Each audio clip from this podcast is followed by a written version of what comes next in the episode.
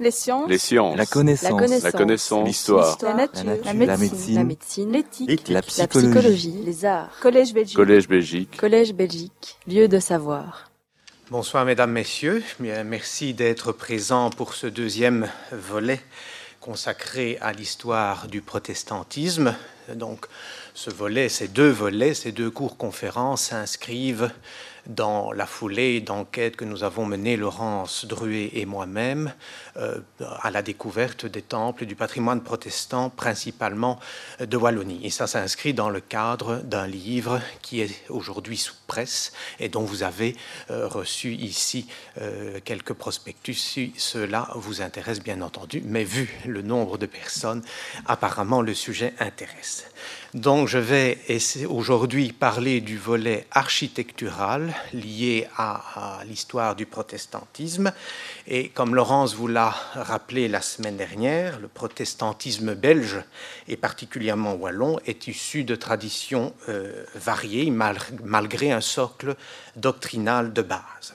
Alors cette diversité est une véritable marque de fabrique, comme cela vous a été exposé. Or, analyser le protestantisme à travers ces lieux de culte, c'est véritablement entrer dans son intimité. Les bâtiments de culte et les archives de ces bâtiments sont très riches en informations, ce qui permet d'écrire l'histoire des communautés, mais permet également une histoire matérielle. Et c'est ce dernier point qui va nous retenir plus spécifiquement aujourd'hui. Euh, en tenant compte bien sûr des dimensions historiques, quand c'est possible, théologiques, liturgiques, ecclésiologiques, qui ont été aussi rappelées il y a deux jours. Alors cet exposé, néanmoins, repose principalement donc sur des observations qui ont été réalisées dans les différents temples et sur l'analyse de nombreuses archives. Alors, néanmoins, c'est un, euh, champ d'études qui est véritablement en friche et il n'y a que quelques spécialistes qui se sont penchés sur l'architecture protestante. Il y a notamment Marcel Muller-Rosselet dans les années 40 et plus récemment Jean-Christian Sombref et l'architecte Alphonse Vanim, Van Impe, pardon, qui sont deux auteurs de deux notistes, certes courtes, dans le dictionnaire historique du protestantisme et de l'anglicanisme dirigé par Robert-Hugues Boudin. Alors, il y a des modèles qui existent essentiellement en France, plus récemment avec Yves de Krumenacker et surtout Bernard Raymond, qui est un Suisse, mais qui est aussi un pasteur et qui a fait l'histoire de l'architecture des temples suisses. Alors, ces deux auteurs s'accordent à dire que les lieux de culte protestants sont des œuvres architecturales globales, au service d'une part de la communauté et d'autre part du travail permanent d'évangélisation. En 1849, le consistoire de Charleroi s'exprimait ainsi. Ce n'est pas uniquement dans un but missionnaire que nous désirons avoir une chapelle, mais avant tout pour abriter l'Église que l'œuvre de l'Esprit a rassemblée à Charleroi. Ensuite, mais seulement ensuite, nous avons la certitude que mieux placés, une foule de catholiques qui ne savent même pas que nous existons entreront dans notre chapelle, ne fût-ce que par curiosité, et auront ainsi l'occasion d'entendre prêcher l'Évangile. Fin de citation. Le temple est donc le symbole, est un symbole de la communauté, mais il marque aussi l'espace. Il doit être visible. Alors après quelques considérations générales et préalables liées à la conception du, du, du, temple, comme on l'appelle, Laurence l'a rappelé aussi, on peut appeler église ou temple, j'articulerai mon propos sur l'extérieur du bâtiment, donc sur sa visibilité, avant d'entrer à l'intérieur du bâtiment qui, lui, est le reflet de la vie de la communauté. Alors pour ce propos, j'exclus les bâtiments qui avaient à l'origine une autre affectation et qui ont été réutilisés à des fins cultuelles. J'exclurai aussi l'ensemble des annexes des bâtiments de culte qui abritent de nombreuses activités culturelles ou sociales qui ont été rappelées également par Laurence Marty. Commençons donc par quelques considérations euh, générales. Pour pouvoir disposer d'un bâtiment de culte, le choix du terrain revêt évidemment une importance capitale. Il faut qu'il soit bien situé pour pouvoir être visible. Or, l'acquisition d'un terrain par les communautés protestantes n'était pas sans difficulté en raison de l'hostilité, surtout au XIXe et au début du XXe siècle, fréquente des propriétaires euh, catholiques. Mais c'était possible, puisqu'il y a un ensemble de temples qui ont été construits. Et une fois que le terrain est acquis, le choix de l'architecte est le résultat d'un certain nombre de, critères de sélection. Alors un constat doit être fait. Un certain nombre, une poignée d'architectes, six en réalité, ont à leur actif la réalisation d'un nombre important de temples. Il y a Siméon Dupont à Marchienne, au Mont-sur-Marchienne, pardon, qui en a réalisé huit. Vous, en avez, vous avez Henri Sauveur d'Erstal qui en a réalisé sept, il est mort en 1970. Herbert Stanley euh, de l'Église méthodiste qui en a euh, réalisé quatre. Paul Calam-Rosset, qui est un Suisse d'origine mort en 2003, qui en réalise deux, plus euh, intervient dans deux autres temples, et Samuel Andries, qui réalise quatre temples, plus Alphonse Van que j'ai déjà cité, qui intervient sur trois édifices de culte. Alors, comment connaît-on le nom de ces architectes, eh bien, certains bâtiments portent, comme vous pouvez le voir, la signature de l'architecte. Ici, Siméon Dupont sur le temple d'Ornu, et les plans qui sont conservés dans les archives portent parfois la signature ou le tampon de l'architecte concerné. Alors, qu'est-ce qui explique le choix euh, de ces poignées, euh, de ces quelques Pourquoi recourt-on toujours au service plus ou moins euh, fréquemment de ces architectes? Eh bien, cinq des six architectes cités étaient protestants.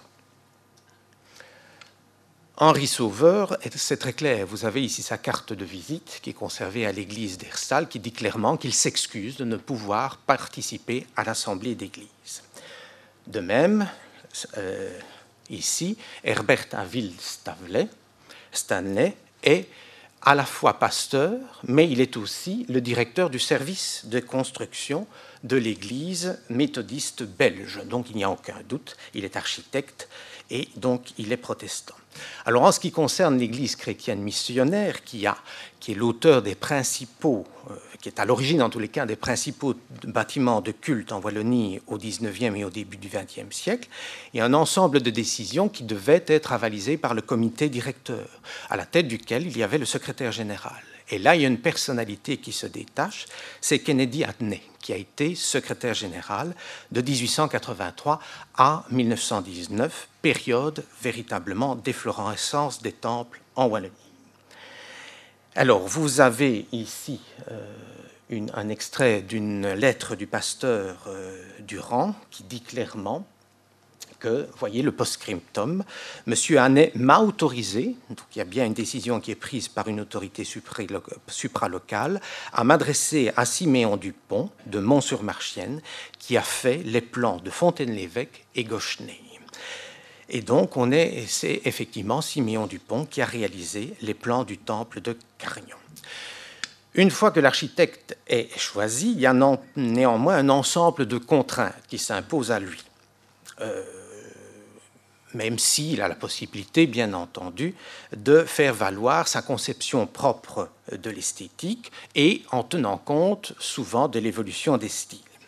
Ce qui explique la diversité de l'architecture des temples, mais aussi qu'au sein de la production d'un même architecte, on peut avoir plusieurs styles différents.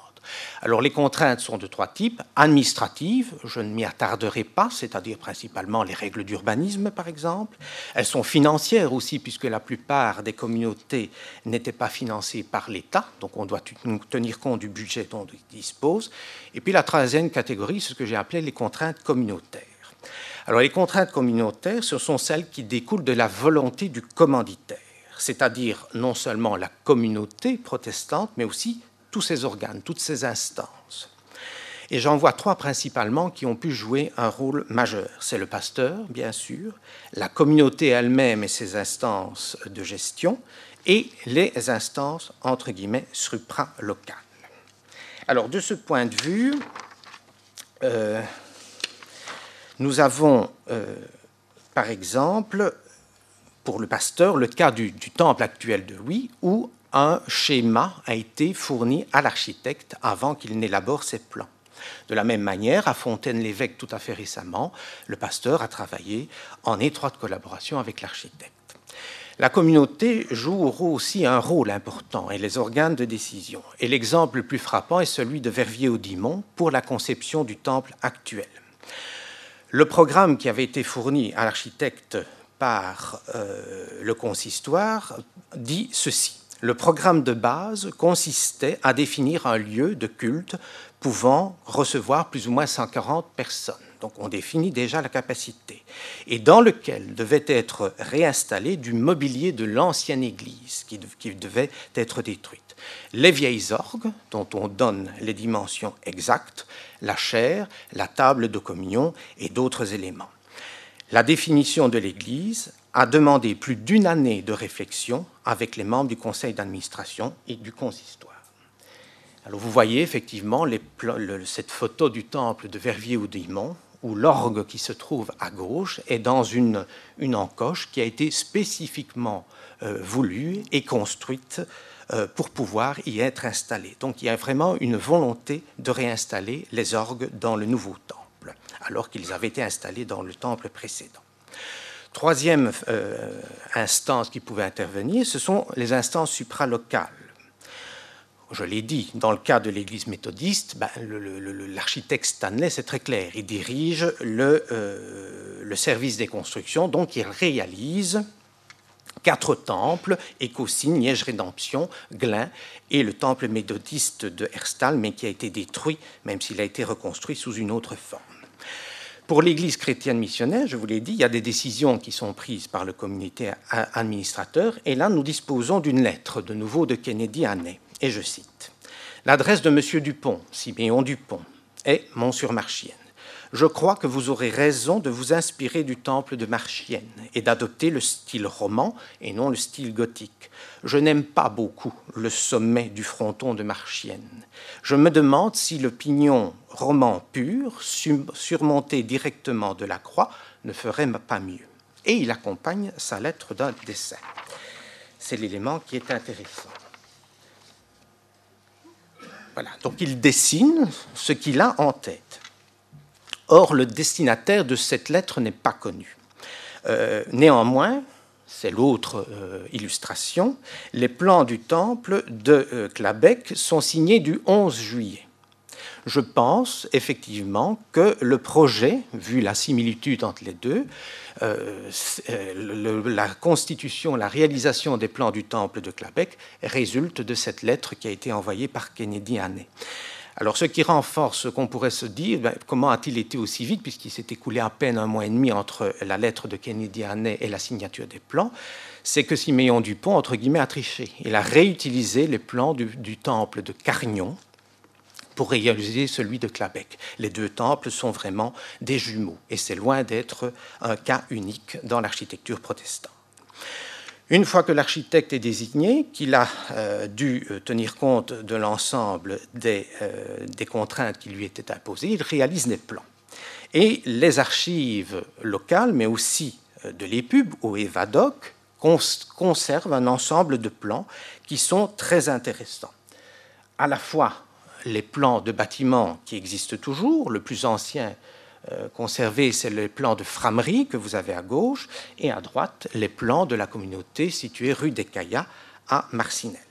Mais l'intérêt des plans aussi, pour l'étude, c'est qu'elle permet de redécouvrir des temples qui aujourd'hui ont disparu, comme le premier temple de Rongy, qui date de la période euh, qui suit l'édit de tolérance de Joseph II et qui correspond aux prescriptions de l'édit, c'est-à-dire c'est bien un bâtiment qui ne peut pas avoir et qui n'a pas l'allure d'une église. Et on devine en bas à gauche, effectivement, la salle de culte et puis deux salles annexes pour des réunions diverses, même accompagnées, on le voit dans la, pièce du haut, d'une cheminée. Alors l'intérêt des plans aussi, c'est que ça permet de visualiser la manière dont l'espace de culte a été conçu et a été modulé au fil du temps. De nouveau, un constat s'impose, c'est l'unicité de l'espace. Et il prend, en Wallonie en tous les cas, essentiellement la forme d'un rectangle sur un petit côté, à savoir le plan basilical classique. Il s'agit peut-être d'un rappel euh, des basiliques des premiers chrétiens et poursuivant ainsi le souci de retour vers le christianisme euh, primitif. Plus prosaïquement, le rectangle permet d'exploiter au maximum la surface disponible. En tous les cas, dès le, début de la Réforme, au début du XVIe siècle, le culte ne devait plus avoir lieu dans le cœur, mais au milieu de, de l'Église, de telle sorte que les deux sexes puissent apprendre à chanter et à louer Dieu ensemble et harmonieusement, car en Christ tous sont devenus prêtres. Cette nouvelle conception du culte, qui a remplacé la messe, a entraîné des réaménagements des édifices existants, dédiés initialement au culte catholique, et en particulier la suppression du jubé, ou dans tous les cas de sa fonction séparatrice, entre la nef, qui était réservée aux laïcs, et le chœur, qui était réservé aux prêtres, afin d'aboutir à un espace unique rassemblant tous les fidèles en vertu du principe de sacerdoce universel. C'est ce qu'on retrouve dans les différents plans qui ont pu être examinés parce que euh, ce sentiment euh, d'unité est étroitement lié à la théologie et à la liturgie protestante, puisque le seul véritable temple est le cœur des chrétiens réunis pour prier Dieu, et tous sont égaux devant la Bible. Et rien ne doit rappeler un sanctuaire pour que les fidèles ne croient pas que Dieu soit localisé à un endroit particulier. Il y a néanmoins l'un ou l'autre temple qui sont subdivisés en nefs. ici, c'est deux exemples de, plans euh, qui, euh, ce sont des, projets de réalisation qui n'ont jamais abouti. Ce sont les deux façades des, des, temples, des projets de temples qui auraient dû remplacer le temple de la rue Laoureux à Verviers. Alors, voyez bien donc dans ces, dans ces temples cet espace rectangulaire qui est unique. Vous avez le, plan du premier temple de l'actuelle communauté de la rue Laoureux à Verviers et le temple d'Ornu, qui existe toujours. À gauche, vous avez le temple de Serein-Lise, qui est subdivisé en trois nefs. Mais la finesse des colonnes ne nuit pas à la perception de l'unité de, l'espace et du volume. De la même manière, un certain nombre de communautés disposent de galeries latérales qui sont soutenues par des colonnes en fonte. Et de nouveau, ça ne perturbe pas, c'est le cas à Verviers-Laoureux, c'est le cas à Charleroi, à Lambert-le-Bègue, ça ne nuit pas à la perception de l'unité de l'espace. D'autres temples plus contemporains ont adapté une autre forme, comme ce pentagone un peu déformé que l'on trouve à Malmedy, ou franchement un carré que l'on trouve à Haller. Euh, de nouveau, même si la forme euh, des plans est un peu différente, l'unicité de l'espace est toujours bien présente. On voit simplement les bancs, nous y reviendrons, qui sont disposés autrement, pour essayer de souligner davantage le caractère communautaire de l'Assemblée. Alors, revenons au plan rectangulaire, et ce plan rectangulaire est souvent accompagné, pas toujours, d'une abside. Alors, dans la tradition luthérienne, l'abside, c'est pour recevoir la table de scène. Dans la tradition réformée, surtout avant la Seconde Guerre mondiale, c'est pour recevoir la chair. Mais en créant ainsi une abside, on crée un axe longitudinal qui traverse le rectangle euh, de manière longitudinale et la présence d'une abside renforce ce caractère longitudinal, qui lui-même peut encore être renforcé par la présence d'une entrée centrale.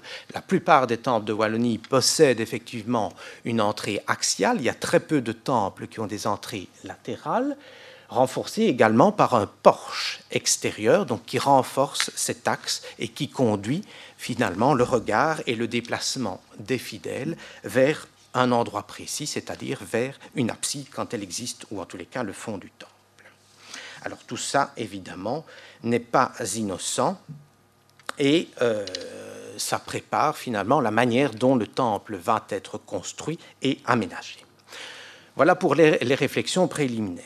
Une fois que les plans euh, sont élaborés, que son contexte de réalisation a été précisé, eh bien, il peut effectivement être construit.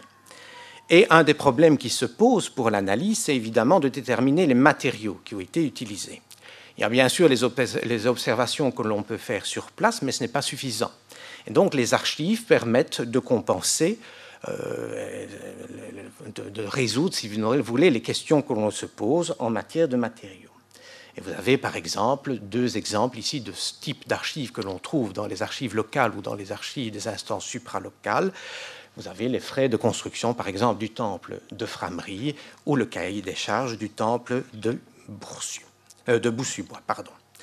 Alors, pour le choix des matériaux, un principe de base se dégage véritablement. C'est le principe d'économie des moyens.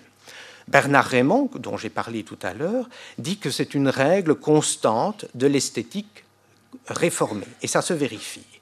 Et la raison peut en être double. D'une part, elle résulte de, du manque de moyens, puisque la plupart des communautés, à l'origine en tous les cas, n'étaient pas subsidiées par l'État. Et puis c'est aussi le reflet de l'identité réformée qui bannit les images figurées et qui refuse généralement une décoration trop chargée. Rien ne doit distraire les fidèles de l'écoute de la parole de Dieu et de la prédication, lesquels constituent, avec le chant des fidèles et la scène lorsqu'elle a lieu, les éléments centraux du culte protestant. L'architecture protestante doit donc jouer essentiellement sur les volumes, sur les types de matériaux, sur la lumière et l'acoustique. Or, on peut constater que la plupart du temps, toujours dans ce souci d'économie, les matériaux sont d'une grande simplicité. C'est la brique qui domine. La pierre n'étant utilisée que très parcimonieusement pour les sombassements ou pour la décoration de la façade, de la porte d'entrée, des fenêtres ou certains éléments architecturaux saillants. Et c'est la brique cuite traditionnelle qui transparaît le plus euh, souvent, comme ici pour le temple de Chorat et celui de Clabec. Néanmoins, le, jeu des matériaux peut intervenir. Vous avez ici à gauche le temple d'Amé, ou le temple plus récent de Gilly, qui utilise une brique plus claire, euh, soit pour la façade, soit pour la totalité euh, du bâtiment, et on voit que la brique traditionnelle est également utilisée. L'objectif est évidemment de singulariser le bâtiment dans son, environnement.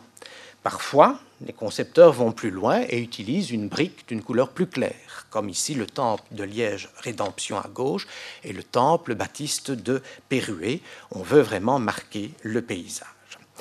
Alors, toujours par mesure d'économie, souvent, très vite, les protestants ont utilisé des matériaux contemporains, comme la fonte au XIXe siècle, je l'ai déjà évoqué, pour soutenir par exemple les galeries, ce qui rend de nouveau ces colonnes extrêmement fines et qui ne nuisent pas à la perception de l'unité de l'espace. Et au XXe siècle, pardon, c'est le béton. Mais le béton n'est principalement utilisé à quelques rares exceptions près que pour les, superstructures. C'est toujours la brique qui domine, comme vous pouvez le voir ici à l'intérieur du temple de euh, Verviers-Audimont, où on voit bien apparaître la brique et la superstructure qui se trouve au plafond. Alors la pierre, dont je vous l'ai dit, est d'une utilisation parcimonieuse, particulièrement la pierre de taille, mais il y a un double usage qui semble spécifique aux communautés euh, protestantes et qui permet ainsi d'identifier de l'extérieur, sans erreur possible, la nature du lieu face auquel on se trouve. C'est d'une part l'utilisation d'une croix en pierre et d'inscriptions gravées sur la façade. Alphonse Van Impe l'a rappelé en 2014, la nature d'un lieu de culte doit apparaître par sa façade. La croix en pierre des temples, en effet, constitue un élément important du travail d'évangélisation. Lors de l'élaboration du projet du premier temple de la communauté de Liège-Laoureux, ce bâtiment existe toujours et se, se trouve toujours rue Donquier à Verviers, le consistoire dit ceci. La façade est une simple maison ordinaire. On le voit, effectivement. La croix seule lui donne un caractère religieux ainsi que de deux cartouches qui n'ont pas été réalisées, où doivent être inscrits des passages de l'Écriture sainte.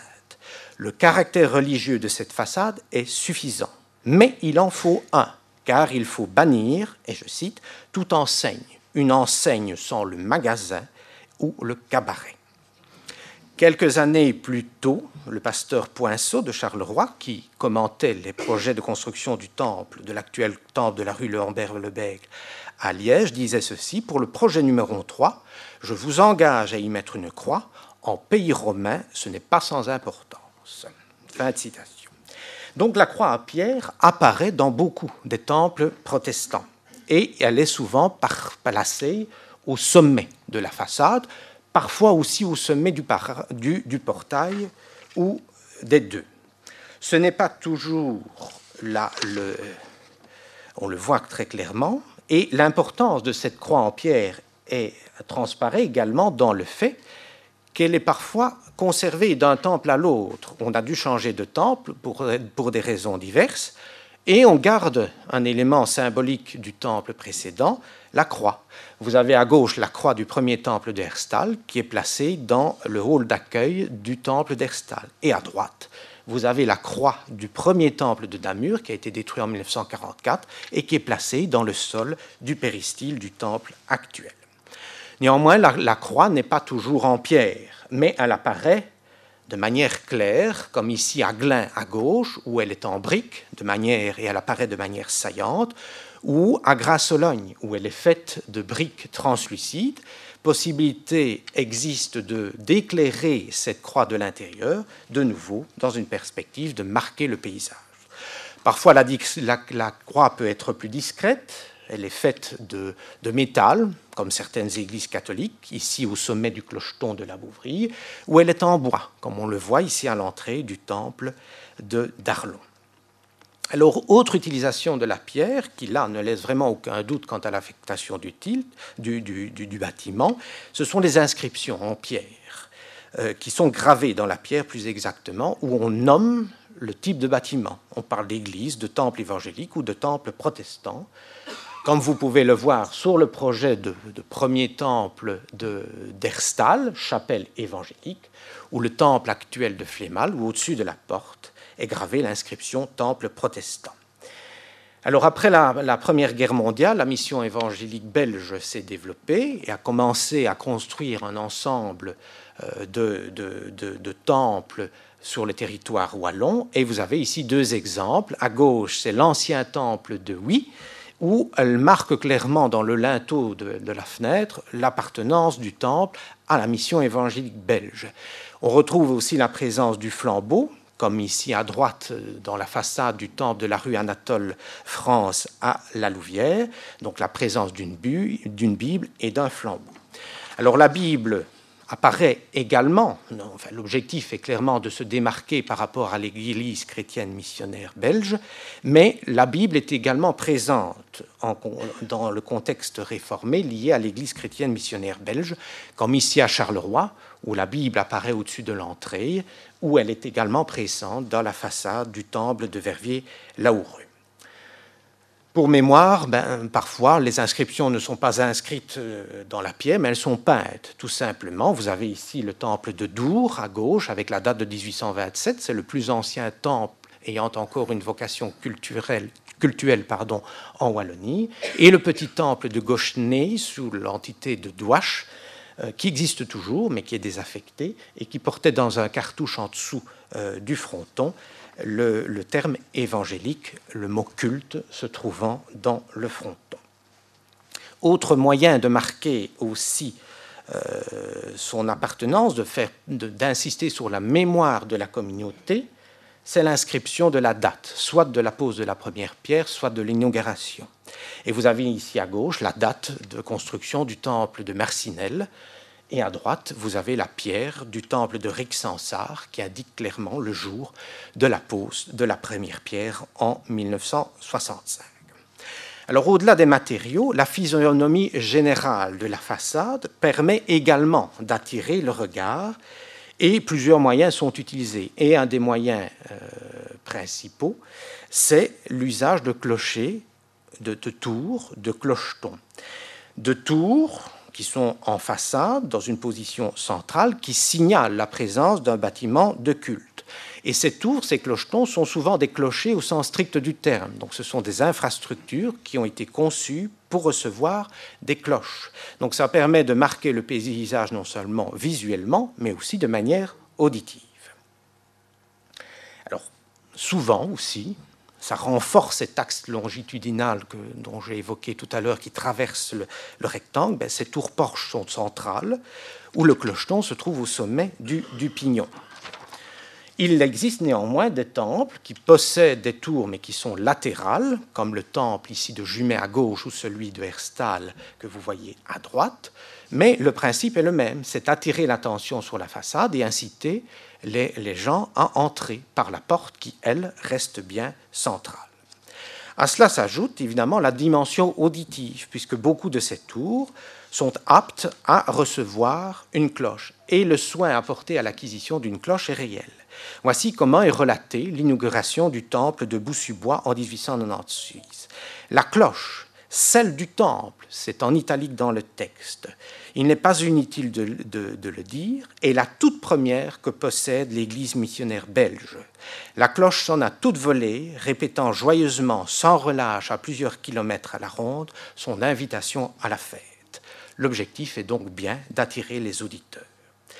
Alors, ce qui arrive, ben, vous avez une cloche. Ici à gauche, c'est la cloche anipégraphique. Il n'y a aucune inscription dessus de Serein Centre.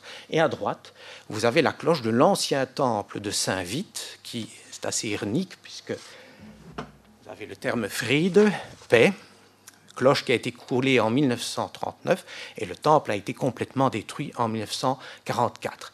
Mais lorsqu'on a reconstruit le temple de la communauté de Malmedy-Saint-Vite à Malmedy, on a conservé la cloche. Donc la cloche aussi, comme la croix sommitale, constitue un élément qui peut être révélateur de la mémoire des communautés.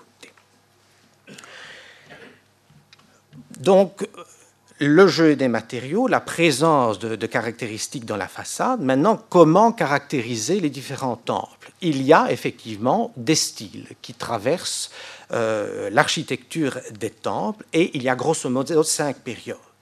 Il y a une période néoclassique, c'est grosso modo le 19e siècle, une période néo-médiévale, surtout néo-gothique, au tournant du 19e et du 20e siècle, l'art déco qui se situe entre deux guerres, une période moderniste après-guerre jusqu'aux les années 80, et puis le style tout à fait contemporain. Alors, le style néoclassique a un archétype c'est celui, c'est le temple de Dour que vous voyez à gauche, qui se caractérise par une façade à l'antique, avec un fronton de forme triangulaire, plus ou moins large.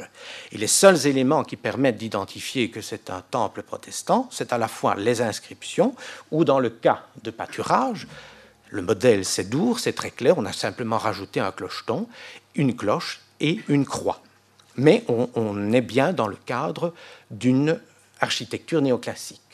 Même chose, le temple de Courcelles, ça rappelle le temple de la, rue Donquier à Verviers. C'est une simple façade avec quelques caractéristiques architecturales comme des pilastres décorés de, chapiteaux, un petit fronton, mais une croix qui surmonte le fronton.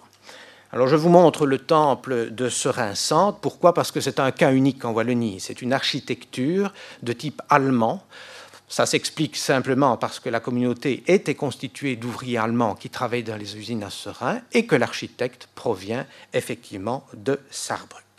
Alors pourquoi les protestants adoptent-ils le, style néoclassique? C'est une manière aussi de souligner qu'ils euh, sont une certaine fidélité au régime. La constitution belge est très libérale et reconnaît l'exercice public des cultes. D'autant plus que les pouvoirs publics utilisaient le style néoclassique pour leurs bâtiments, maisons communales, écoles, palais provinciaux, gares. Donc c'est une manière d'exprimer sa loyauté, semble-t-il, au régime politique belge. Le deuxième mouvement, c'est le mouvement néogothique. Alors le premier, enfin, les deux premiers temples de cette tendance, ce sont les deux temples, parce qu'il y en avait deux à l'origine, de Spa. Le premier, le temple anglican à gauche, qui date de 1876, a été détruit dans les années 60. Le deuxième temple, le temple de la rue Brix, date de 1877. Or, donc les dates sont très proches. L'intervention aussi d'une Anglaise, Esther Beamish, dans la construction des deux temples, les nombreuses similitudes architecturales entre les deux bâtiments à la fois à l'extérieur et à l'intérieur, parce qu'on conserve des photos intérieures du temple anglican, incite à penser que ce sont les mêmes architectes qui sont l'auteur des deux plans.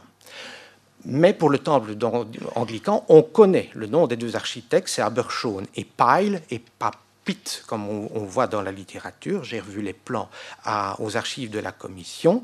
Donc on peut inférer, mais je n'ai pas de preuve absolue, les architectes du temple anglican sont aussi les architectes du temple de la Rubrix. Mais ce mouvement, ce temple ne va, ne va, pas faire école. Il va falloir attendre quasiment une quinzaine, presque une vingtaine d'années de plus pour que le style néogothique s'impose dans euh, l'architecture protestante. Alors, vous voyez le premier temple qu'on a déjà évoqué de Herstal, qui est franchement néogothique, et le temple de, de ici. Alors les raisons du, mouvement néogothique, qui pourtant s'est développé dans le culte catholique et anglican dès la seconde moitié du, du, euh, XIXe siècle, n'apparaît dans les milieux protestants euh, qu'à la fin du Xe siècle, puisque l'œuvre romantique va faire son œuvre l'art gothique est perçu comme l'art chrétien par excellence. Il y a une réaction par rapport à l'art classique qui est plutôt considéré de tendance païenne.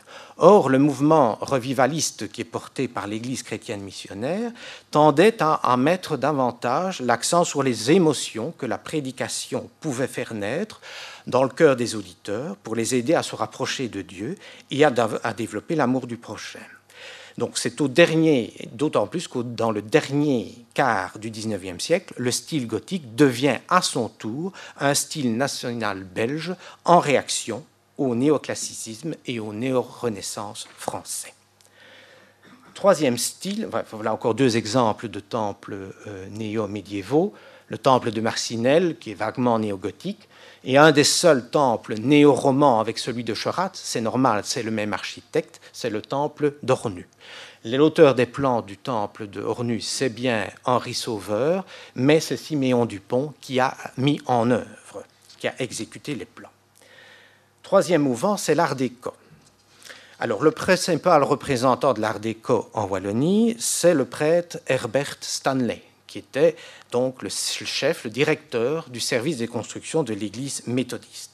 Et à ce titre, il est l'auteur de quatre temples en Wallonie, Liège-Rédemption, Glin, Écosine et le temple détruit de Herstal, qui appartenait également à l'Église méthodiste. Alors Henri Sauveur, dont on vient de parler, a également dans ce style réalisé le temple de Gemap. Et bien sûr, un des temples les plus représentatifs de l'art déco en Wallonie, c'est le temple de Liège-Marcellis. J'ai mis ce dessin parce qu'avoir une vue d'ensemble de la façade de Liège-Marcellis, c'est très difficile puisqu'elle est insérée entre les bâtiments et puis vous avez la Meuse, vous n'avez vraiment aucun recul. Néanmoins, c'est un, ouvrage singulier par son organisation intérieure. Euh, ça s'explique peut-être parce que l'architecte est français, c'est Georges Appia, même si c'est un ingénieur belge qui a mis en exécution les plans. Quatrième style, c'est le modernisme, dont l'initiateur est Paul Calam-Rosset, donc le Suisse qui vivait à Uccle, qui est un grand résistant d'ailleurs et connu pour cela, a réalisé le temple de Damrémy euh, en 1938.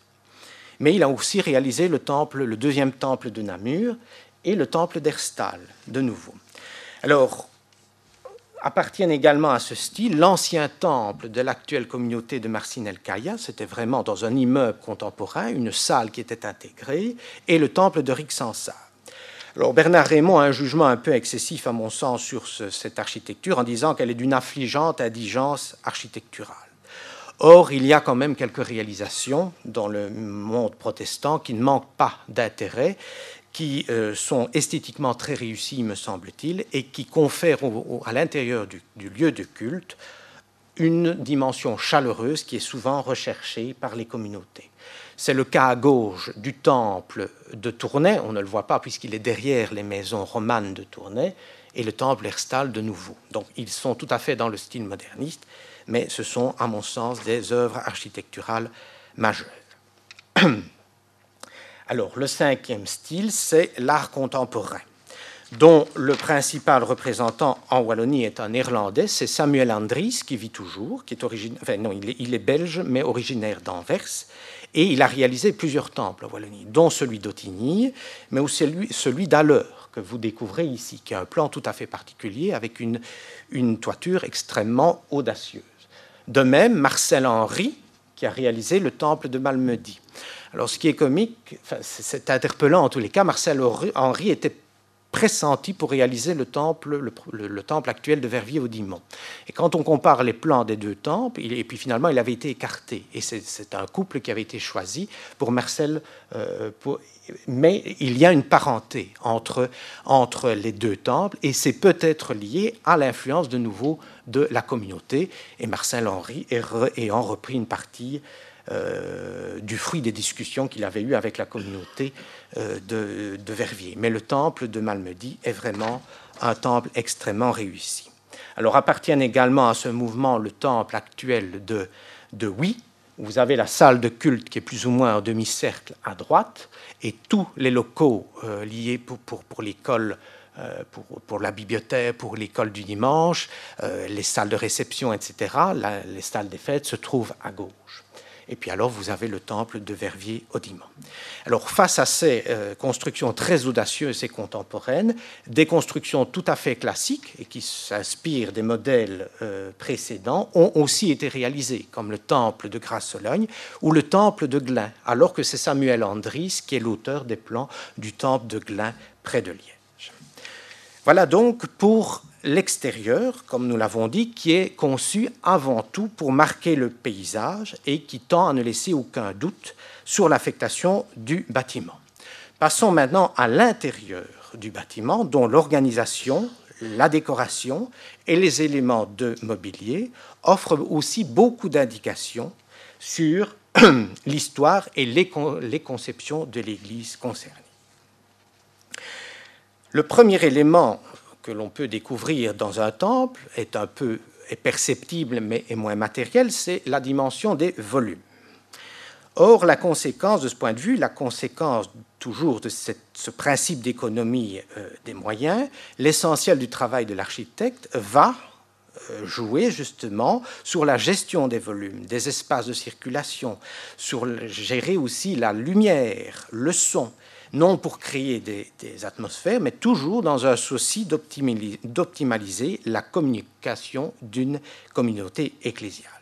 Et là, on retrouve la dimension d'unicité du volume cultuel, qui est vraiment une caractéristique majeure des temples euh, protestants. Je cite, c'est toujours Bernard Raymond, Les fidèles doivent pouvoir se voir et s'entendre les uns les autres, faute de quoi la réalité de l'Église, corps du Christ, en vient à s'estomper. Donc, ils doivent pouvoir aussi entendre la prédication du pasteur. La gestion des volumes est donc capitale. C'est un des éléments qui détermine cette gestion des volumes. Et un des aspects de cette gestion des volumes, c'est évidemment la hauteur sous plafond. Alors, plusieurs solutions pour que l'acoustique soit bonne qui ont été adoptées. Euh, varie en fonction des périodes. La période néoclassique utilise plutôt un plafond plat ou une voûte en plein cintre. Par contre, à partir des mouvements euh, néo-médiévaux, on a des hauteurs sous plafond qui épousent le, revers de la toiture, soit entièrement, soit partiellement, comme vous pouvez le voir ici à Flémal à gauche et à Boussubois à droite. Néanmoins, certaines communautés, pour des raisons évidentes d'économie d'énergie, ont fait le choix de placer des, faux plafonds, mais qui malheureusement perturbent cette perception et cette gestion euh, des volumes, comme le cas de Tintigny. D'ailleurs, deux communautés, Kouem et Cherat, ont finalement renoncé à, ce temps pour retrouver euh, la dimension et l'acoustique originale, originelle du temps. Alors à côté de la gestion des volumes, il y a la question de la gestion de la lumière. La clarté du jour, dit de nouveau Bernard Raymond, convient par définition au culte évangélique. Et au départ, cette luminosité est indispensable pour que la Bible puisse être lue et que chaque fidèle puisse chanter les psaumes. Ce qui fait que beaucoup de temples ont de larges baies vitrées, laissant entrer largement la lumière à travers souvent du verre blanc ce qui n'exclut pas, nous le verrons, le recours à des verres colorés et à des formes géométriques.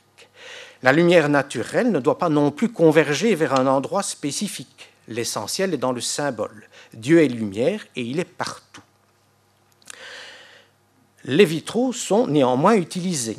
Le pasteur Anne précisait, qui était pasteur à Serein-Centre dans les années 60, à propos d'un vitrail qui aujourd'hui est démonté, disait ceci Ce vitrail d'un art abstrait est seul, peut-être avec l'exposition de la Bible, à suggérer un moyen matériel destiné à représenter et communiquer une élévation spirituelle. Ceci dit, l'utilisation plus fréquente des vitraux s'est développée avec les mouvements néo-médiévaux, particulièrement l'art néogothique, puisque l'art du vitrail est considéré comme euh, un élément essentiel de la définition de l'architecture et de l'art gothique. Et les mouvements revivalistes portés par l'Église chrétienne missionnaire à ce moment-là prônaient justement le développement de sentiments religieux en jouant sur les lumières. L'art déco, plus encore que d'autres, va utiliser le, les vitraux, comme nous le verrons tout à l'heure, et vitraux qui continuent à être utilisés dans des temples contemporains, comme de nouveau le temple de Verviers-Audimont et le temple de Malmedy. Par contre, les vitraux figuratifs sont rares. Néanmoins, il existe à Liège-Rédemption un très bel ensemble de vitraux, même si, qui sont des vitraux figuratifs, même s'ils conservent une dimension euh, symbolique. Vous avez dans l'abside la croix et une allusion avec euh, le blé et les fruits à la Jérusalem céleste, ces vitraux étant chaque fois accompagnés d'inscriptions. Le seul véritable vitrail figuratif au sens strict du terme est celui de pâturage, avec une représentation du bon samaritain. Vous voyez euh, qui est représenté ici, euh, ici dans la partie basse, avec la colonne du Saint-Esprit et l'expression Dieu est amour. Gestion des volumes, lumière, la décoration. Donc, dans la même logique de nouveau de l'unicité du volume, le temple doit avoir un caractère chaleureux, quasi familial, et on trouve des mentions dans les textes. Kennedy Haney, lui encore, indique ceci Tant de nos temples ne sont pas peints, jumets, marchiennes, faute de ressources. Or, cela donne aussi quelque chose de plus chaud que les murs blanchis. Donc c'est une dimension importante de la conception et de la construction d'un temple. Et pour ce faire, les, communautés recourent à des matériaux de première qualité, mais qui sont souvent simples, d'un usage quotidien, comme des verres blancs, nous l'avons dit pour les fenêtres quand il n'y a pas de vitraux, des pavés en ciment pour le sol, et surtout le bois, le sapin et le pitch-pin particulièrement. Il n'y a pas un temple en Wallonie où le, le bois ne soit pas présent. Il peut y avoir des planchers, des plafonds, des charpentes en bois apparentes. Les tribunes sont souvent constituées de bois, les lambris, sans compter évidemment les bancs, les chaises, la chaire et la table de communion, points qui seront évoqués ultérieurement. Il s'agit, à mon sens, d'une dimension essentielle de l'esthétique des temples protestants. pour vous donner une idée, ben, vous avez ici l'intérieur du temple de Spa, où on voit bien le plancher, la, charpente apparente, les bancs. Même chose pour Clabec avec ce superbe plancher, ces très beaux plans, ces très beaux bancs, pardon, qui a été aussi dessiné par euh, l'architecte Siméon Dupont, et là le plafond sous toiture. Alors le jeu aussi, pour favoriser l'esthétique, il y a aussi une alternance des matériaux qui peut intervenir, puisque toute décoration euh, la, réforme nourrissait vraiment une méfiance à l'égard de toute décoration et bannissait le plus souvent des euh, représentations figuratives pour justement ne pas détourner le regard des fidèles du seul sujet digne d'intérêt, l'adoration de Dieu lui-même. Donc sont généralement bannis des lieux de culte les images, les statues de saints et forcément les reliquaires de toutes sortes. Les croix, à l'origine elles-mêmes, étaient bannies des temples. Les croix sans représentation du Christ, même si la tradition luthérienne est beaucoup plus conciliante sur ce point.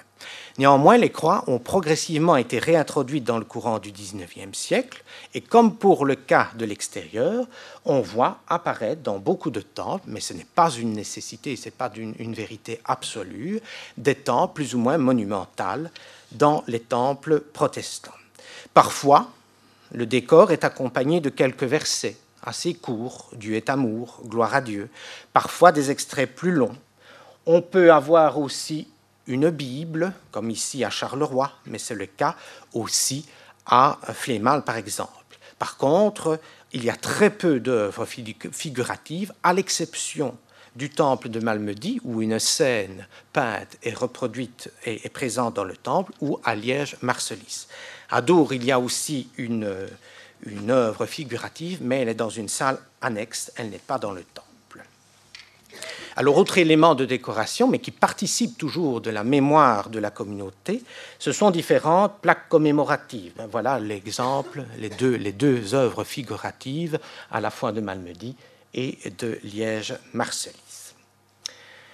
Alors, autre élément qui participe donc de la mémoire des communautés, ce sont les nombreuses plaques commémoratives que l'on peut trouver dans les temples, euh, les différents temples wallons. C'est le cas, par exemple, ici de cette plaque à Dour qui commémore les deux pasteurs de Visme, ou alors la, la, la, pierre commémorative de Spa consacrée à Esther Bémiche, dont on a déjà parlé. Après les éléments architecturaux au sens strict de l'intérieur des temples, passons au mobilier cette fois-ci, ou tout ce qui peut être assimilé au mobilier. Et un des éléments les plus importants euh, de ce mobilier, c'est certainement les bancs. Les bancs sont une autre innovation de la réforme en vertu d'une nouvelle compréhension du culte chrétien, désormais articulés autour du rassemblement statique et non plus ambulatoire des croyants, de l'enseignement axé sur le texte biblique, symbolisé par la chair, et du sacrement de la scène qui se déroule à la table de communion. Les bancs sont là, et je cite un pasteur, au présent pour permettre aux fidèles d'entendre confortablement la parole. Et les bancs sont souvent tournés vers la chair. De ce fait, les bancs participent aussi à l'architecture du lieu de culte, même, si souvent ce sont des éléments du mobilier, c'est-à-dire des, éléments que l'on peut déplacer, que l'on peut enlever pour permettre à la salle de culte d'avoir une autre affectation, puisque la salle de culte n'a rien de sacré. Et même lorsque les bancs sont remplacées par des chaises, celles-ci continuent généralement à être alignées comme des bancs. Alors, le positionnement justement de ces bancs n'a rien d'innocent. Et on le voit clairement ici sur ce plan en rectangle où on voit tous les bancs qui sont placés en rang ils sont tous tournés vers la chair, vers la table de communion, et en l'occurrence, c'est l'ancien temple de Liège-Glin, c'était une église baptiste. Le baptistère se trouvait aussi sur la scène qui se trouvait derrière le pasteur. De même, à, Verviers-au-Dimont, on voit cette forme de polygonale euh, euh, comment, concentrée, où on voit les bancs qui sont disposés en U, certainement pour insister davantage sur la dimension communautaire de l'Assemblée. Alors les liens entre l'architecture et les bancs sont également très clairs, parce que comme je l'ai déjà évoqué, beaucoup de bancs ont été dessinés par les architectes qui sont les auteurs des plans du temple. Vous avez ici le cas du plan d'un des bancs qui a été réalisé pour le temple de Herstal. Et de nouveau, Henri Sauveur a réutilisé les, bancs pour la communauté de Glin, parce que ces plans, je les ai trouvés avec Laurent, on les a trouvés à Glin et non pas à Herstal. Mais ce sont bien les bancs qui ont été réalisés pour Herstal, puisqu'ils se trouvent aujourd'hui à Serein-Centre. Et les cas de récupération des bancs d'un temple à l'autre n'est pas rare. Alors les raisons d'agir euh, de, cette récupération tient à deux motifs. Bien sûr pour toujours le principe d'économie, limiter les dépenses, mais aussi c'est une manière de conserver la mémoire, la mémoire de la communauté. Et même lorsque les temples ont remplacé leurs bancs par des chaises, ceux-ci sont souvent toujours présents à un endroit ou à un autre du temple ou des lieux annexes même parfois de manière anecdotique. Vous avez par exemple ici à gauche le temple de Liège-Lambert-le-Breuil, eh bien les anciens bancs sont dans les tribunes. De la même manière, à Namur, les bancs sont toujours dans la tribune. Il n'y en a qu'une, mais il y a les bancs. Et ce ne sont pas les bancs qui ont été dessinés par Paul Calam, qui a réalisé les plans du deuxième temple. Ce sont les vieux bancs de Siméon Dupont, qui avait réalisé le premier temple qui a été détruit euh, pendant la Deuxième Guerre mondiale. Donc il y a quelques bancs qui avaient échappé à la destruction et on les a conservés. Ils sont toujours dans le temple de Namur aujourd'hui. Alors, le problème des bancs, ben, c'est que ça prend de la place. Donc, une des solutions qui a été trouvée dans les communautés protestantes, et ce dès le, XVIe siècle, c'est d'adjoindre, de créer des galeries, des tribunes dans les temples qui sont surélevées et qui permettent de gagner de la place. Et même si souvent en Wallonie, ces tribunes accueillent les orgues ou l'harmonium, l'objectif est bien celui-là, c'est gagner de la place même si la tendance s'estompe aujourd'hui. Les temples plus contemporains n'ont plus de galeries. Néanmoins, vous voyez les galeries de, Charleroi, mais la communauté de Marcinelle, euh, rue Caillat, dispose d'une salle de culte de 250 personnes et dans les galeries, qui sont tout à fait contemporaines, on met 200 personnes. Donc avec les galeries, on double quasiment la capacité euh, d'accueil des fidèles. Donc, les bancs et les galeries participent à l'architecture du temple. Ils sont tournés vers un point focal qui peut être l'abside ou en tous les cas le fond du temple. Et dans le fond du temple, dans cette abside, se trouve la chair, la table de communion et la Bible, avec des nuances. Passons maintenant en revue l'ensemble de ces éléments. La chair à prêcher. Dans la conception réformée du culte, il importe que les fidèles s'assemblent autour de la chair en raison de l'importance accordée à la prédication. La chair symbolise la proclamation de la parole de Dieu. C'est pourquoi, jusqu'à la Seconde Guerre mondiale, et même après, la majorité des temples protestants possèdent une chair centrale, placée au bout de l'axe longitudinal défini plus haut, dans, une structure rectangulaire. C'est une caractéristique majeure en Wallonie la chair est aménagée aussi de, la manière, de, telle manière à favoriser l'écoute de la prédication. Et cette chair prend un relief, un relief, particulier lors de la dédicace d'un lieu de culte. Voici la manière dont est relatée l'inauguration du temple de Quem. Et je cite Monsieur Buzet, par ailleurs pasteur de la Bouvrie, montant en chair, en prit possession, ainsi que du temple, et déposa en témoignage de cette prise de possession, un exemplaire des Saintes Écritures sur la chair. Il déclara que le temple était ouvert au culte évangélique. Fin de citation. Par contre, les temples de tradition luthérienne dès l'origine, comme Eupen, Moresnet, Neumoresnet, Serein-Centre, souvenez-vous, communauté d'ouvriers allemands, disposent quant à elles d'une chair désaxée, et cette habitude s'est également étendue au contexte réformé après le deuxième conflit mondial. L'objectif poursuivi était de souligner ou de rendre en tous les cas au sacrement, c'est-à-dire la scène, la place et l'importance qui lui avait fait, que lui avait fait perdre, disait-on, le poids trop grand accordé à la prédication. Dans le contexte réformé, c'est celui qui a engendré le plus de temples avant la Seconde Guerre mondiale en Wallonie, la chair est inscrite parfois dans une abside. Elle est généralement centrale. Elle est parfois franchement imposante. L'objectif, c'est que le pasteur puisse être vu et surtout entendu.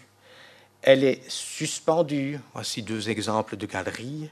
Dour, récupération d'une église catholique, et une galerie qui a été euh, refaite. Deux chaires latérales, ici à Neumoresnet et l'autre à Serein-Centre, et puis la chaire centrale et monumentale, suspendue dans le cas de Petit Wam et inscrite dans une abside dans le cas de Rongy.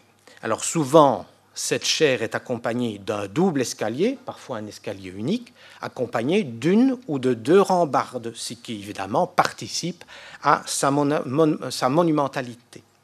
Pour également favoriser l'écoute de la parole du pasteur, ben, beaucoup de chaires sont dotées d'abat-voix, comme ici à Liège-la-Houreux, ou l'abat-voix de peine à droite. Néanmoins, depuis quelques décennies, différentes communautés ont troqué leur chair monumentale contre une chair plus modeste, ou un pupitre en bois, ou en matériaux plus contemporains, comme le plexiglas, par exemple, à Domremy. La chair est en effet perçue comme démodée. Alphonse Van dit un espace liturgique avec un lutrin surélevé pour la visibilité est nécessaire plutôt qu'une chair de vérité désuète. Une table de communion pour la scène et des fonds baptismaux sont également utiles. Mais ces chairs plus modestes conservent néanmoins souvent une position centrale, comme nous pouvons le voir ici euh, dans le temple de la rue Anatole France à La Louvière. Par contre, le temple de Marchienne, on devine, puisque vous avez les deux portes, qu'à l'origine il y avait une chaire monumentale, mais qui a été démontée, et on a placé un lutrin, une chaire lutrin à droite. Donc on a désaxé euh, la, la, chaire de vérité, le lutrin chair. Alors souvent la chair est en bois, peint, verni, avec des, matériaux nobles, de bois noble, le chêne, le noyer, et elle a souvent une forme octogonale. L'octogone étant souvent une forme considérée comme étant très transitoire entre le carré qui symbolise la terre et le cercle qui symbolise la perfection et le ciel. D'autres chairs ont une forme plutôt de balcon, rectangulaire ou de trapèze, comme à Glin, dans la région liégeoise, et de nouveau une chair qui a une position centrale. Parfois, la chair est aussi accompagnée d'éléments symboliques, une croix, une croix huguenote, le chrisme, parfois des inscriptions, et même, à Verviers-au-Dumont, des bas-reliefs figuratifs.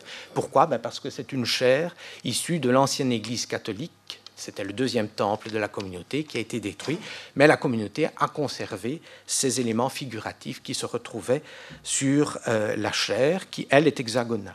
Et puis vous avez la petite chair du temple de Stockey-Saint-Jean. Autre élément important, évidemment, c'est la table de communion. Table de communion, de communion qui est profane, sauf dans la tradition luthérienne de nouveau. Elle a remplacé les autels sacrificiels des églises catholiques. La scène étant avant tout le moment où les fidèles communient effectivement, toujours sur les deux espèces, en participant donc à la fois au pain et au vin. La scène réformée se distingue de l'Eucharistie catholique par le fait qu'elle ne constitue qu'un symbole, élément fondamental de la liturgie, la table de communion est plus encore que la chair placée au bout de l'axe longitudinal que nous avons évoqué. Et dans d'autres lieux, elle est souvent dans l'axe focale dans les plans euh, des temples qui varient, qui diffèrent du temple rectangulaire. C'est vrai dans la très grande majorité des temples que nous avons visités. Alors souvent, donc on le voit, cette table de communion est bien dans un axe central, comme ici à Rongy ou à Liège-Lambert-Lebec. Alors l'importance de la table de communion transparaît aussi par le fait qu'elle fait le soin de plans réalisés par des architectes, comme la table de communion de la Bouvrie ici à gauche, ou la table de Namur qui a été également dessinée, qui, existe, qui est toujours en place d'ailleurs, par Paul Calam-Rosset, qui est l'auteur des plans du temple, du deuxième temple de Namur. Souvent, la, la table est également en bois, elle est déplaçable, ça peut être un meuble avec quatre pieds dans une tendance plus contemporaine. Elle porte parfois une inscription, mais dans les périodes plus anciennes, c'est souvent un élément qui forme un bloc dans le même style que la chair. Donc on voit bien que les deux éléments sont étroitement euh, liés. Alors pour célébrer la scène, les communautés disposent d'un mobilier de scène, souvent en métal précieux, enfin en tous les cas ça se rencontre, en argent, en étain, plus récemment en acier inoxydable. Néanmoins, pour des raisons évidentes d'hygiène, se sont développés depuis, depuis le, premier quart du XXe siècle des ensembliers avec des petites coupes. Vous avez l'exemple ici de l'ensemblier avec les coupes, mais aussi les plateaux pour le pain de Marcinelle, euh, rue des Caillas, où vous avez ici l'ensemble du mobilier de scène de la communauté de Verviers-Laoureux. Et vous avez ici à gauche, la cruche qui sert au baptême. Alors ces éléments de mobilier sont aussi des éléments importants, dans certains cas, en tous les cas, de la mémoire de la communauté, Euh, vous avez par exemple le mobilier de scène de Tournai, dont malheureusement je n'ai pas de photo, qui est en argent, qui date de 1708-1711 et qui aurait été offert par les officiers quittant la ville de Tournai aux protestants de Tournai. D'ailleurs, le plateau porte les armoiries des provinces unies. Plus récemment, vous avez ici la coupe de Courcelles, en dessous de laquelle est inscrite euh, les mots suivants à l'église de Courcelles, la famille Alès de Mannheim, Noël 1893. Donc c'est une coupe qui a été offerte à la communauté par une famille allemande. 1893, c'est parce que le temple venait de connaître une phase d'agrandissement. De même, à Farciennes, à droite, le temple conserve la coupe du marquis d'Aou, qui avait créé la communauté de Lers et Fausto, qui a aujourd'hui disparu, mais Farcienne a récupéré cet élément lié à l'histoire de la communauté de Lers et Fausto.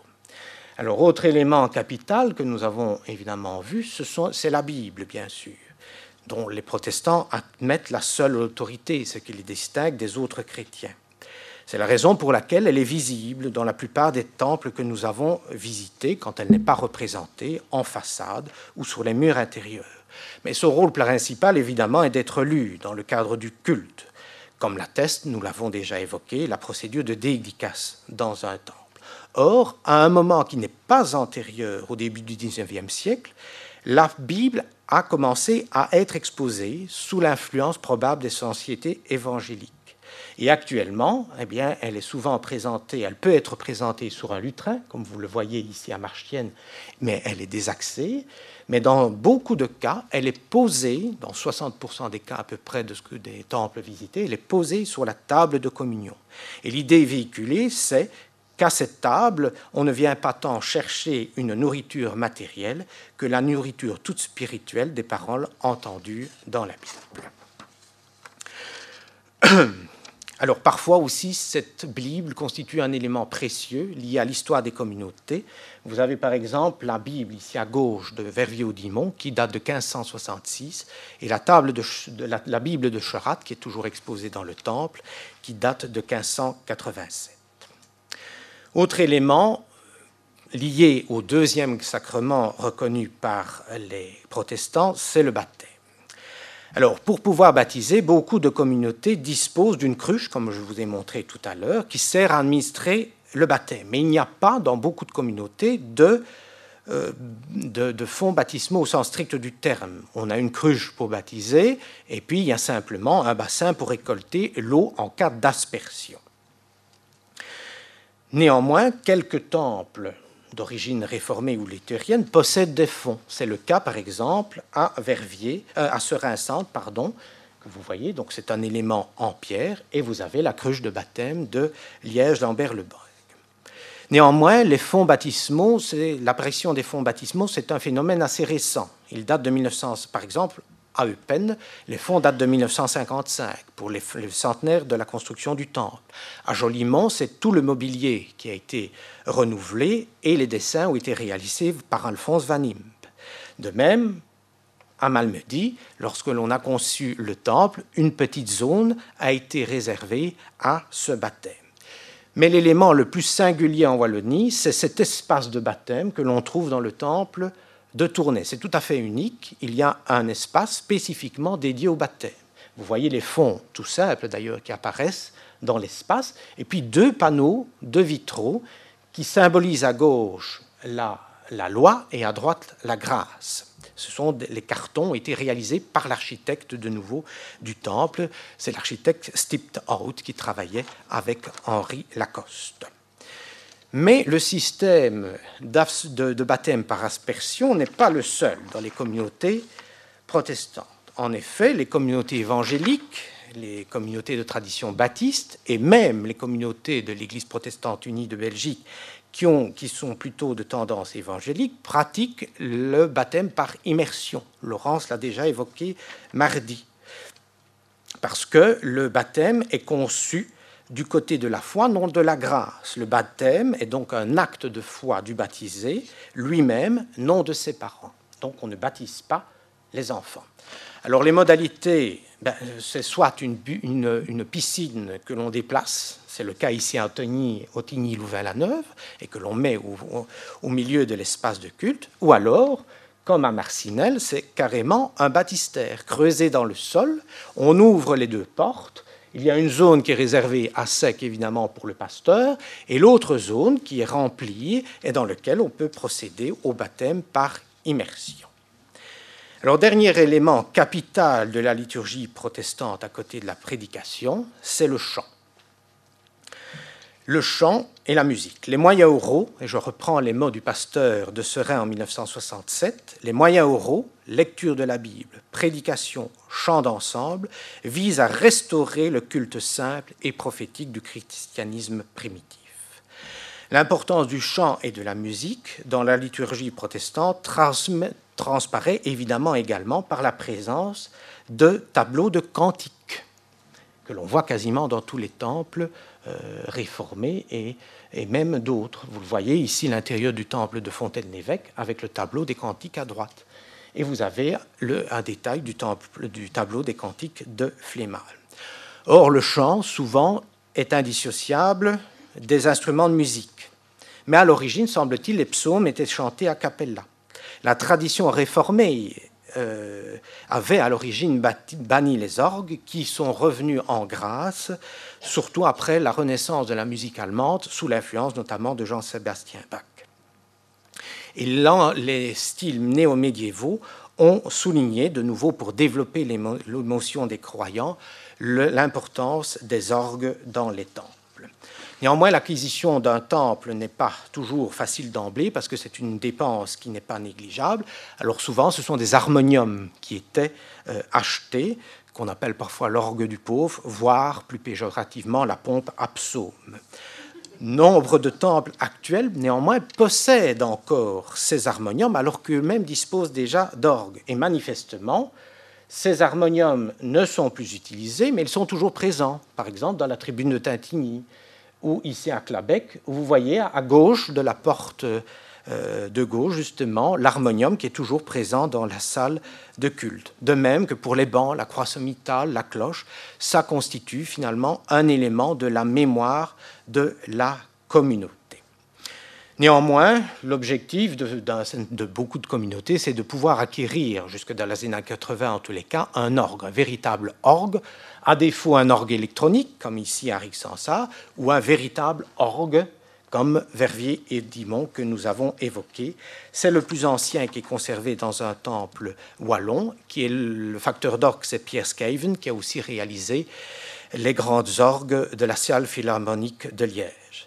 Alors la tradition, effectivement, s'est un peu estompée dans les années 80, mais précédemment, Ici, vous avez à gauche le temple de Quem de 1974, mais la tradition demeure dans certaines communautés. Vous avez ce très bel orgue euh, contemporain, puisqu'il date de 2012, qui vient d'être installé il y a quelques années dans le temple de Malmedy. Alors souvent, l'orgue et ou l'harmonium sont placés en tribune. Et l'objectif, de nouveau, serait que le jeu de l'organiste ne distrait pas les membres de l'Assemblée. Or, ce n'est pas le cas partout. En Suisse euh, orientale, par exemple, la tradition est de mettre les orgues en abside. Ce n'est pas le cas en Wallonie, mais il y a eu des hésitations. À Liège, Rédemption, le projet initial prévoyait des orgues dans l'abside. À Gemap, ils ont hésité entre la tribune et l'abside. Et puis finalement, ils ont euh, placé l'orgue dans la tribune. Alors l'orgue, je vous l'ai dit, affaiblit au fil du temps, particulièrement dans les communautés de tendance évangélique qui privilégient davantage des groupes orchestraux plus ou moins larges, avec piano, guitare, percussion, voire batterie. Et l'objectif de l'aveu même d'un pasteur, c'est d'essayer d'attirer un public plus jeune. Vous avez par exemple ici tout le matériel pour l'orchestre de la Louvière, rue Anatole France, ou alors le temple de, de, Oui, où on voit même la batterie qui est placée en plein milieu euh, sur l'estrade, quasiment derrière euh, le lutrin et la table de communion. Bref, avant de céder la parole à Laurence Drouet qui va tirer les conclusions de ces deux, ces deux soirées, le temple constitue donc bien une œuvre globale dans laquelle la communauté, avec l'architecte qu'elle a choisi, traduit ses conceptions théologiques propres propre en mettant l'accent à l'extérieur sur des caractéristiques architecturales spécifiques pour favoriser le travail d'évangélisation et à l'intérieur en mettant l'accent sur la gestion des matériaux, l'aménagement des espaces et sur la disposition du mobilier pour célébrer Dieu par l'écoute de la parole, le chant et la célébration des sacrements et de la scène et du baptême, selon évidemment des modalités variables qui reflètent la diversité, l'histoire et la richesse de chaque église locale.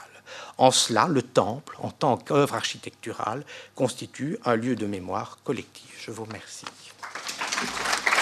À l'issue de ces deux séances de cours-conférences intitulées Luther et la Belgique, celle de mardi consacrée à l'étude de cette minorité protestante et celle d'aujourd'hui à caractère plus architectural, deux séances au cours desquelles vous avez reçu, je pense, beaucoup d'informations, il est temps de tirer évidemment quelques conclusions. Étudier le protestantisme à travers ces temples, c'est l'aborder par la grande porte et progresser au fil de leur visite jusqu'au cœur de son intimité. Les temples sont ainsi les témoins d'une identité spirituelle dont attestent, comme vous avez pu le voir, leur agencement intérieur, leur mobilier et leurs accessoires à usage liturgique, qui sont rarement laissés au hasard et qui ont toujours du sens. En l'absence de traités d'architecture protestante ou d'architectes qui auraient définitivement fait autorité et imposé son modèle, ils n'obéissent finalement qu'au seul véritable principe imposé par la Réforme, prédication et forte liturgie de la parole, tempérée par le sacerdoce universel des croyants et la dimension communautaire d'un culte célébré également par tous, et dont rien ne doit fondamentalement détourner de la seule gloire de Dieu, principe dont l'application, toutefois, donne lieu, comme vous avez pu le voir, à bien des variantes et laisse place à pas mal de créativité, y compris en matière d'esthétique visuelle ou acoustique. Parce que le protestantisme belge est pluriel, les temples le sont aussi intrinsèquement illustrant bien évidemment toute la diversité de son paysage dans notre pays.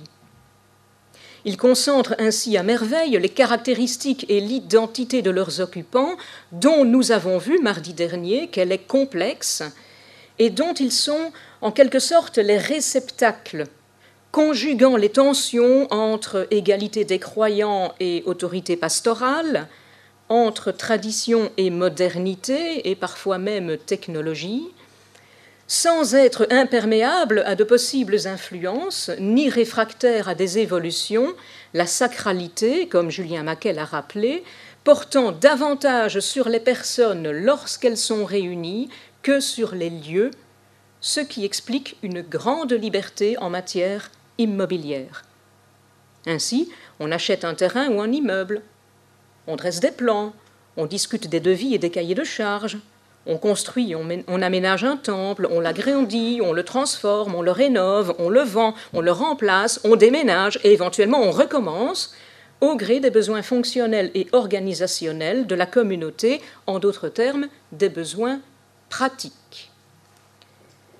La gestion et l'utilisation du bâtiment témoignent donc d'une capacité d'adaptation qui empêche quoi que ce soit d'être jamais figé, mais aussi d'un rapport décomplexé au matériel dont attestent les abondantes archives en la matière et qui n'est pas le moindre des paradoxes pour un culte qui n'a, je le rappelle, théologiquement besoin ni de murs ni d'un toit, le véritable culte selon Calvin se déroulant d'abord dans le cœur des croyants.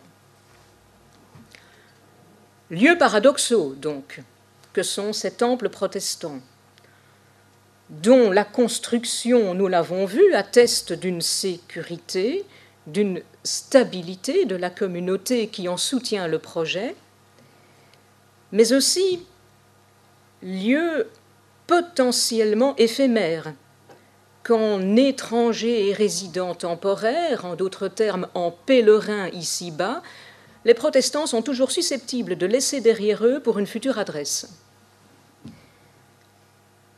Le rapport qu'entretiennent les paroissiens, mais aussi les pasteurs à leur temple, est donc complexe et peut relever aussi bien de l'utilitarisme envers un outil éventuellement jetable après usage et donc parfaitement remplaçable, que de l'attachement sentimental à des souvenirs personnels et à des racines familiales, le temple, on le constate souvent, renforçant le lien entre les générations. La lourde charge émotionnelle et affective, lorsqu'elle est présente, liée à des baptêmes, à des mariages, à des funérailles, à des conflits, à des réconciliations ou éventuellement à des séparations, rend d'ailleurs l'histoire de ces bâtiments d'autant plus riche et chacun d'entre eux absolument unique.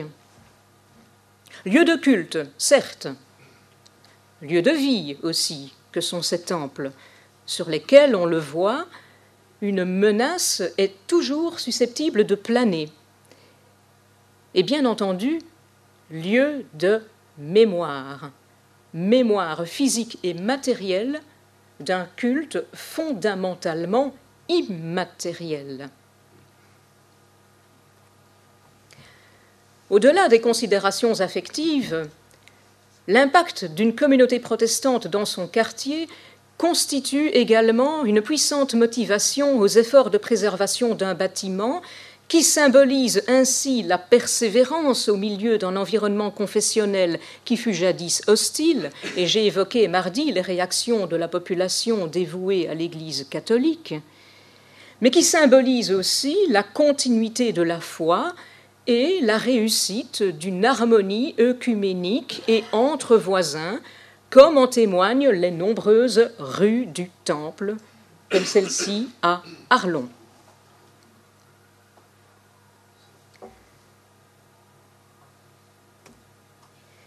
Si la construction d'un temple est souvent l'affaire de toute une communauté qui non seulement pose un acte symbolique, mais y trouve un projet fédérateur dans lequel chacun s'investit, c'est aussi le cas de sa rénovation, comme en ont témoigné à titre d'exemple les opérations de remise à neuf du très beau temple de Fontaine-l'Évêque, où euh, l'achèvement des travaux a même été marqué par la plantation à l'intérieur du bâtiment d'un olivier cinq fois centenaire symbolisant la longévité, symbolisant la pérennité des lieux.